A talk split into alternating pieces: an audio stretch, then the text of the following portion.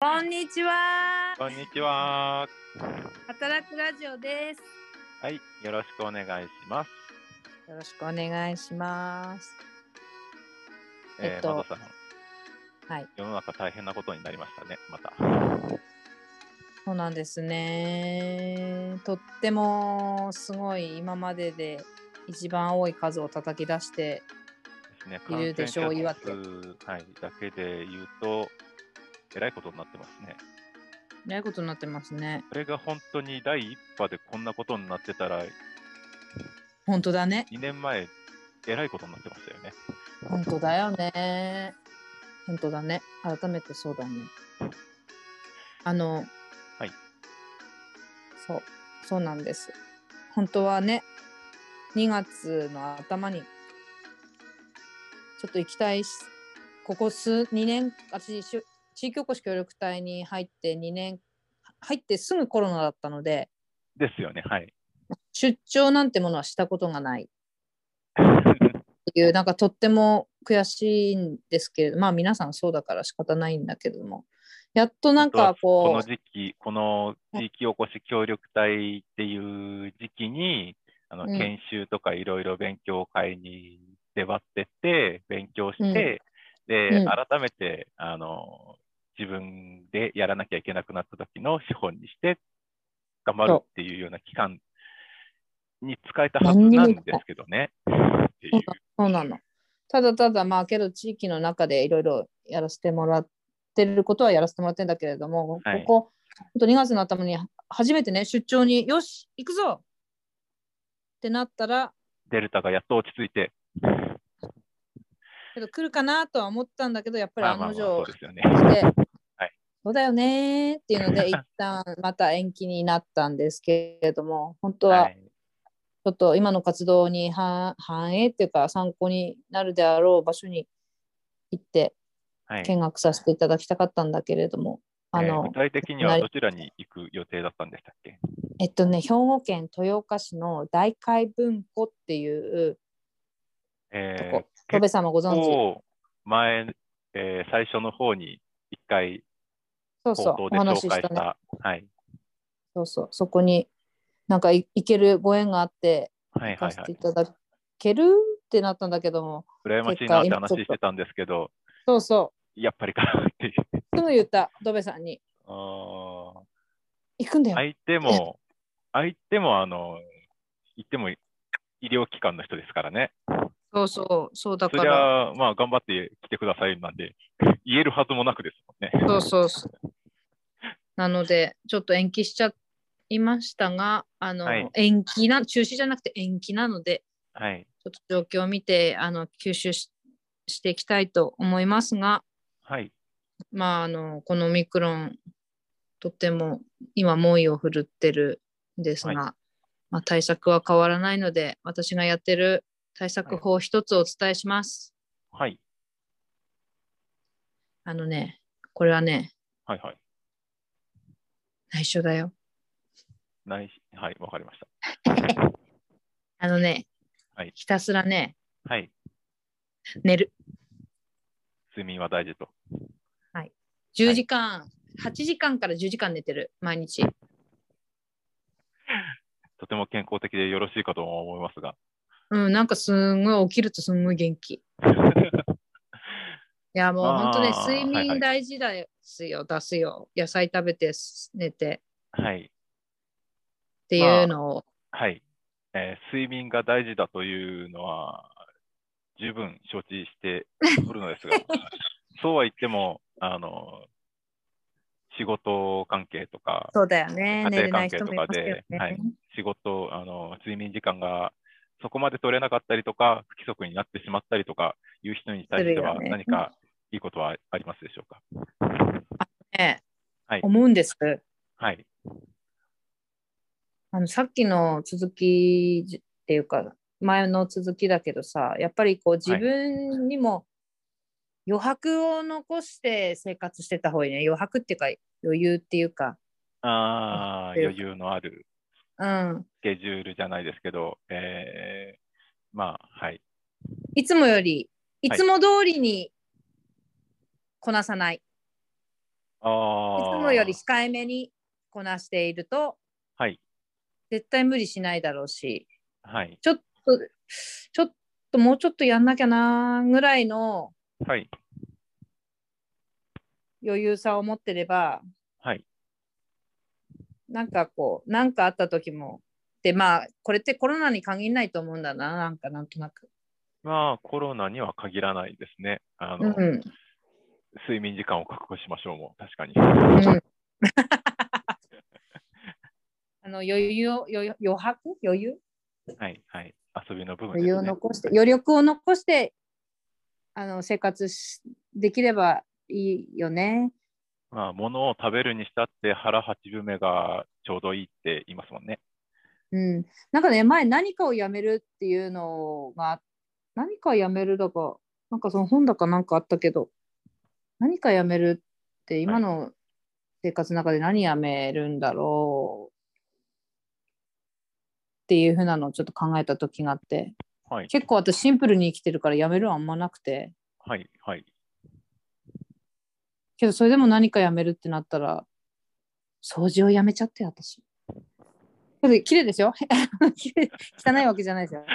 ちょっとあのあんまりね頑張んないってそれくらい頑張ってはないんだけど。毎日全体をやるんじゃなくて、えー毎日部分部分をやるようにしてそうそう。回すようにすれば、そう掃除もそんなそうなんにだよね。一ならないです回のよ的な。時何を間話してる的な。ごめんなさい。それよりね一番はあの基本的な感染対策ですということです。すいませんでした。はい。じゃあ改めてその基本的な感染症対策というものを、あのマスク。はい。私ね、マスクに関してはね、一日中同じマスクつけなくてもいいと思うんですよ。あのマスクがもう潤沢に出てるから、午前午後で変えてもいいと思うし、確かに確かに。うんうん。あとはもうもう不織布マスクがやっぱり効果あるっていうから、なるべく不織布マスク、はい場。面場面で使い分けるっていうか、はい。してた方がいいんじゃないかなって思うのと、やっぱ手洗いは大事、タイミングが大事。ですよね。手洗いに関しては、ずーっと昔から言われてきてますけど、あの、うん。初めて手洗いは大事ですよって提唱した人がですね、なんか、うん。もはや国の英雄扱いされてるらしくて、あ、そうなんだ。それぐらいあの大事ですよっていうことらしういですん。ね。いや、本当けどね、最近その感染対策のラウンドに地域行ってて、手洗いチェッカーで自分の手洗いを可視化するっていうはいはい。ものをちょっと体験してもらってんだけど、あん結構みんな癖のある手洗いをしてて、洗い残しがね、やっぱあるんだよね、はいその人特有の。はい。けどそれをね、見て、なんかやっぱり、なるほどなって言って、そこに意識が向けるだけで全然、あの効果的な対策が取れてることになるんで、はい。いいなと思いながらやってるので、手洗いが2つ目。1個目マスク、2個目手洗い、はい。3個目はまあ、3密回避はその通りだし、はい。まあ換気もだよね。換気もね、寒いけどね、まあ、寒いけどもはい。なるべく集まるとこでは換気しながらっはい。ていうところなんでしょうね。引き続きの。何に対してもコロナじゃなくても。そう、あのコロナに、コロナ対策でいろいろやってると、あの、インフルエンザがだいぶ少なくなってるみたいで、そうだよね。今年もそうだね。インフルエンザ、インフルエンザ、あの、いつも通りだったら猛威を振るってましたけど、コロナに比べたら大したことなかったんだなっていう。新型コロ本当だねナウイルスがどんだけ強いかって話だなと思ったんですけど、今年働いてて確かにそんな実感もないなあ。ほんと、それに尽きる。まあ、基本は大事ですよね。ほんとだね。なるべくリスクを下げるような生活をはい。した方がいいですよね。とはいえ、まあ、あとねマスク、はい。どうぞ。てさっきマスク午前午後で変えるって言ったけど、手洗って今、あの、ブーンって風で、ほら、手洗った後吹き飛ばす、なんだっけ、はいジェットジェットえータオルだっけ？ジェッ。トタオル、はい。うん。あれじゃなくて今みんなハンカチ持つようになったけどハンカチもできれば午前午後で変えてもあできればあ、変えるのもはいはい一つだ。ジェそういうットタオルによってあのウイルスが拡散するっていうのは、あんまり因果関係としては薄いんじゃないかっていう話が出てきて、ジェットタオルを再開させるところはありましたけどね。うんうん、なんかあったね。はい。そう、まあタオルをそ。タオルじゃハンカチか。ろ水気を、水気を飛ばさないことには繁殖はしますからね。あうのん。ウイルスの方じゃなくて菌の方が。で、ハンカチもさ、ポ拭いた後ポケット入れたら、そのウェッティな感じで、ね、衛生面良くないって はいそう。いう意味でできればね、乾燥させてっていうか、2個、午前午後で使い分けるとか。あとはやっぱりさらにあのハンドクリームね、去年も言言ったよね、ハンドクリーム。手荒れ対策ですよね。そう、そう。やっぱり手が荒れるとどうしても人の意識って手洗いをに時間かけなくなったり、アルコールが染みるって言って、やっぱはいり十分にできなかったりするから、同時にハンドクリームをおすすめします。ですね。ハンドクリームというか保湿に関しては、皮膚炎とかそういうのにも大事ですからね。そうだね。あそうそう、えーさっき出した、えーっとですね、うん。えーハンガリーの3回、うん、えーゼンメルワイス・イグナーツっていう人ですね。なんだそれ。初めて、えーっと手洗いの効果を論文発表して、実証し、実証っていうかあの世に知らしめた人。へえ。でハンガリーの研究者ってなると、あの mRNA ワクチンを開発したカリコ・カリコ・カタリン氏、なんじゃそれ。えー、と mRNA ワクチンのあの、どあの尻尾の方をなんか、うん。えーメチル化することによって、なんかこう、ううんまいこと、あの、なんていうんですかね、ちょっと忘れちゃったんですけど、なんか、大事。ドベさんらしくない。今いいね。いいですね。今のドベさんいいよ。とってもいい。なんかとってもいい。まあ、今とのよかったあの、こう、なんか、タンパク質を作るにし、あ、そうだ、えっと、スパイクタンパクを発現させるまでは、それまで言ってたんですけど、うん。その一部分をこうか特殊加工することによって、うん。えーそのスパイクタンパクがほどけないようにしたんですよね。そのままだと、なんかうまくこうギュッと絞まらなくてほどけてしまって、あのワクチン、あのその効果が？こうあの抗原提示っていうかあのその、そっくりさんにならなかったんですよ。うん。そっくりさんにならないとあの記憶しないじゃないですか。うん。免疫反応が起きたとしても。うーん。あマニアックこのコロナウイルスだっていう、同じやつだっていうような勘違いをしないで、あのうワクチンとしての効果がなかったんですけど、この人がそういうあのしっかりとした効果が出るワクチンに仕立て上げたえメッセンジャー RNA をあのうまいこと加工して、うんワクチン開発成功に、えーの研究をしたっていうのがハンガリーの。はい。何年前の話なんですか？カタリンさんは、いつだったかな？えっ、と、技術的には前から作られてたので、でも、けん割と新しい、2000年代に入ってからだと思うんですけどね。なんだかすごい本読んでますね。私にはちんぷんかんぷんですが。本当、カタリンさんはどうだったかな？えっ、とですね、とにかく、ああ、でも、うーん、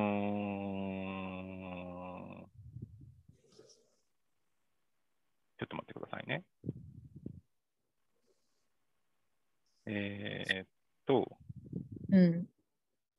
カリコ・カタリンさんはですね、アメリカ合衆国在住のハンガリー人、えー生化学者、えー RNA の装飾機構を専門としているので、そういうメッセンジャー RNA 関係に、で、あの、最後の方で、えー発現させてもほどけてしまう問題をそうしあの特殊加工することであのほどけないような、えータンパクを、スパイクタンパクを発現させることをに成功した人なんですけど、えーっと、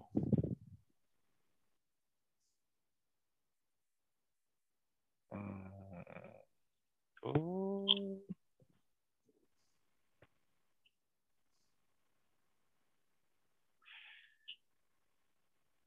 どれ見てんだ。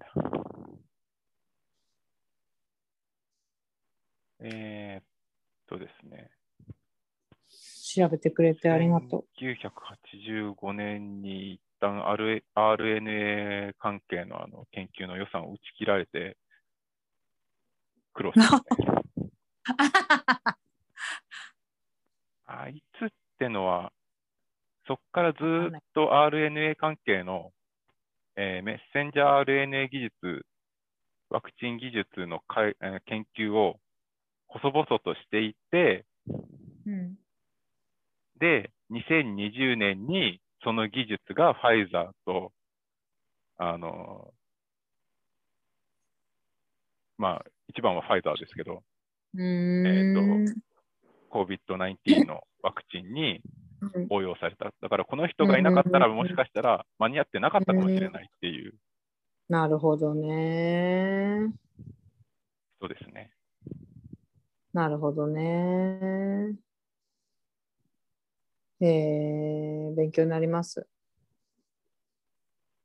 というハンガリー人の英雄の話でした。うーん。はい、手洗いが大事ですという話です。はい、手洗いが大事ですっていう話です。あとよりね、石鹸に関してはね、なんかこの前感染対策のラウンドで感染管理人って看護師さん言ってたけど、はい固形とかあのジェル,、はいジェルっていうか、うん、液体とか泡とかあるじゃん。はい。泡をおすすめしてたよ。なぜかというと、やっぱ泡で汚れをこう吸着させる力があるから、ああ、ああの泡がいいってこと。泡の石鹸というよりかは、固形石鹸もしっかり泡立ててっていう。泡々にすることで表,、うんうん表面あの表面積が広がる的な。なんかね、汚れをこうね、吸着して持ってってくれる、取ってくれる。だって。ー、で表面子供張力と、あとはカバーする面積とっていうのがダブルでパンチなんですね。ちょっとよくそこら辺はわかんないけど。で、子供とかに、あのやってもらうのも、泡の方が、なんかこうぜ、行き届いてないとこが可視化されるじゃん、泡だと。ああ、そうですね。はい。あ、石鹸があそこについてないってのがすぐわかるので、子供にも泡の方が手洗いを効果的にやってもらいやすい。あの手洗い、子供用の手洗い、あのおすすめポスターもあれですもんね。うん。泡でワシャワシャってなってますもんね。うんうん、まあ子供が泡立てるのはね、難しいし、泡の石鹸の方が、あ、ここ洗えてないっていうのがね、と泡がいってないってなれば泡をそこにくっつけて子供を洗うだろうから、まあ、泡、泡泡で出てきた方が、楽しいよね。はい、楽しいですし、あとプッシュボトル式の方が衛生的ではありますからね。うんうんうん。そうなのよ。そういうことを言ってたよ。言ってたんですね。言ってた。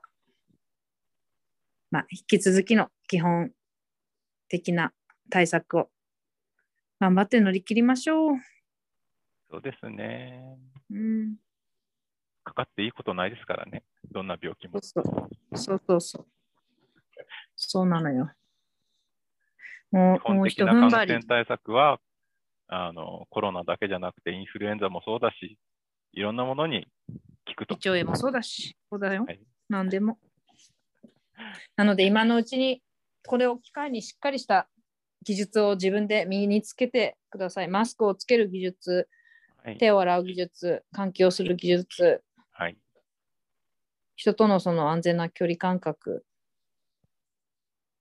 まあ距離感覚っていうか、あ、なんかこれ、これくらい密集って危険だなっていう、その危険だなっていうのが分かれば、行動が変わると思うから。あとはやっぱり何といっても、あれですね、体調が悪かったら休みましょう。そうそう、あそう、ちょっとそうなのよ。あの体調が悪くて休めるって言える職場環境をが大事だよね。あそっちも大事ですね。本人こういう場作りはい。うん。それがこう躊躇してしまうと、そのために広がってね、しまってることももちろんあると思う。そういった、まあそれはコロナに限らず、社会的にそういった空気感がいいよね、やっぱりね。空気感っていうか、感意識というか。はい。はい、すいません、重い話になるんで、ちょっとそこから。今日はそこまでとめると、あの、基本は大事っていう話と、はい遊びも大事っていう話で、よろしくお願いします。ありがとうございます。はい、ありがとうございます。はい。えーでは、えーそろそろよろしいでしょうか。よろしいです。はい。言い残したことはありますでしょうか？ありません。はい。では、えー皆様聞いていただきましてありがとうございました。えー今日はこの辺で失礼いたします。それでは皆さん、ごきげんよう。ごきげんよう。ありがとうございます。はい、ありがとうございます。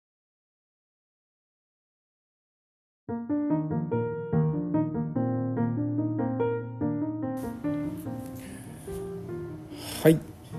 ごきげんようと締めたはいいんですが、えーカリコー・カタリン博士について案の定間違っていましてね、えー訂正をしたいと思います。大変申し訳ございませんでした。カリコー博士は RNA 修飾機構を専門としていてガラス管内で修飾させたメッセンジャー RNA を用いてタンパク質療法への応用を研究していた人です。RNA 免疫原性を抑制するヌクレオシド収束プロセスの発見で RNA 媒介免疫活性化が代表的な研究であって、えーそれでメッセンジャー RNA ワクチンの実用化への道を切り開いた人ということなのですが、えー田舎暮らしのその辺の農家であるドベンにはちょっと何を言っているのかちんぷんかんぷんでございましてマゾさんだったらちょっと分かったかもしれないんですけどこの辺はちょっと流しておきますね。えーっとですね RNA を形成している塩基のうちの一つウリジンをシュードウリジンまたはメチル化シュードウリジンに置き換えることで体に入れた時の炎症を抑えるっていう改良をした人なんですけどうーんウリジンっていうのはですね設計図とかレシピとかの材料みたいなものなんですけど、えーレシピ通りだと味はいいけどこう口の中でイガイガしてちょっと食べづらいっていうようなものをですね材料の一つをお砂糖でくるんでコーティングしてあげることによって、えーなんとかなんとかっていうかそのとても食べやすくなって美味しいということになったっていう例えで多分いいとしてください。えでそのよそのメッセンジャー RNA をそのままの形で打ち込んでしまうと、えー体の中の免疫っていうのはですね、えーとてもよくできていて自分か自分じゃないかっていうのをこう厳しく判断できるんですよね。で自分じゃないものをこう体の外から中に入れてしまうとその免疫がこいつよそ者だってことで徹底的にぶちのめしてぶっ壊してしまうんですけどこのメチル化シュードウリジンとかウリジンじゃないシュードウリジンを、えーに置き換えたメッセンジャー RNA を打ち込むとなんとかその見逃してくれる免疫機能が見逃してくれるようになるらしいんですよ。で、えーそれで、えー炎症が抑えられてで、まあ、出てきたそのメッセンジャー RNA が細胞内に入ってでそこで細胞内で作られた例えばコロナウイルスだったら、えーコロナウイルスのスパイクタンパクがうにゅって出てきたのですね。それを見つけてやっとあこいつよそ者だってことで、えー免疫機能がそのよそ者の顔を記憶して次に入ってきた時にすぐにあこいつ違うやつだって思ってやっつけてくれるっていうワクチンを作ってくれたということなんですね。えーカリコ博士の研究があったからこそ COVID-19 が、えー世界中に広がってからの短期間で全く新しい技術であるはずのメッセンジャー RNA ワクチンが、えー新型コロナウイルスワクチンが実用化されたという話でした。で、えーメッセンジャー RNA ワクチンから作り出されるスパイクタンパクがほどけるのほどけないだの、えーほどきにくくするだのっていうのはですねまた別の改良のことでした。はい申し訳ありません。っていうことですね、えーこの放送を聞いてあの1回目のコロナウイルスワクチンまだだよっていう人でも、えー3回目どうしようかなっていう人でもですね、えーメッセンジャー RNA ワクチンっていうのはこうやって一人一人のですね研究者さんとか技術者さんとかがこう日々日々積みコツコツと積み重ねていった技術の集大成結晶なんですね。人人の世の中を良くしようとかそういう思いの結晶でもありますのでこれを聞いてあじゃあそこで言うなら売ってあげようかなって気持ちを切り替えてくれる人が一人でもいてくれたら僕は嬉しいです。ということで、えー改めまして皆様聞いていただきましてご機嫌いいやじゃない聞いていただきましてありがとうございました。それでは皆さんごきげんよう。バイバイ。